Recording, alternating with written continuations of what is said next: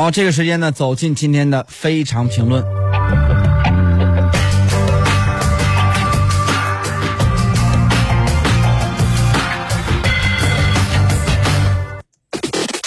非常评论。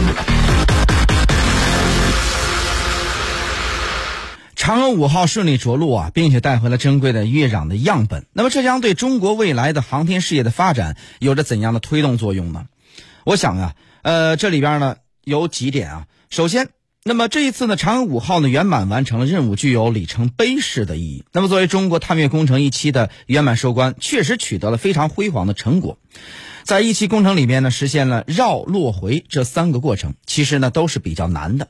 嫦娥五号呢，把之前的绕、落、回完整的做了一次演示，尤其呢是在返回的时候，和我们平时的飞船返回呢是不一样的。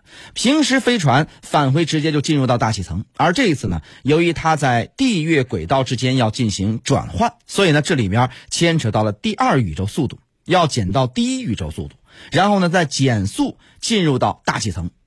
那么是要进行一次弹跳的飞行。实际上呢，中国的飞船包括飞行器在内，这是不多见的飞行方式。而且呢，这种返回的方式更是对未来载人这个登月返回进行的技术验证。所以呢，在这一次的嫦娥五号的整个工程里边啊，对很多新技术都做了非常好的验证。像在这个月球轨道上进行交互对接，而且呢是由地面站和整个装置自动实行了交互对接。这是全人类第一次在月球表面进行这样的测试。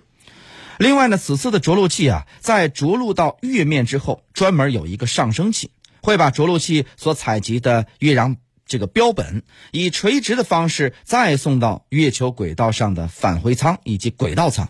这实际上也是中国首次在地外进行这种太空器的飞行，也具有很强的实践性。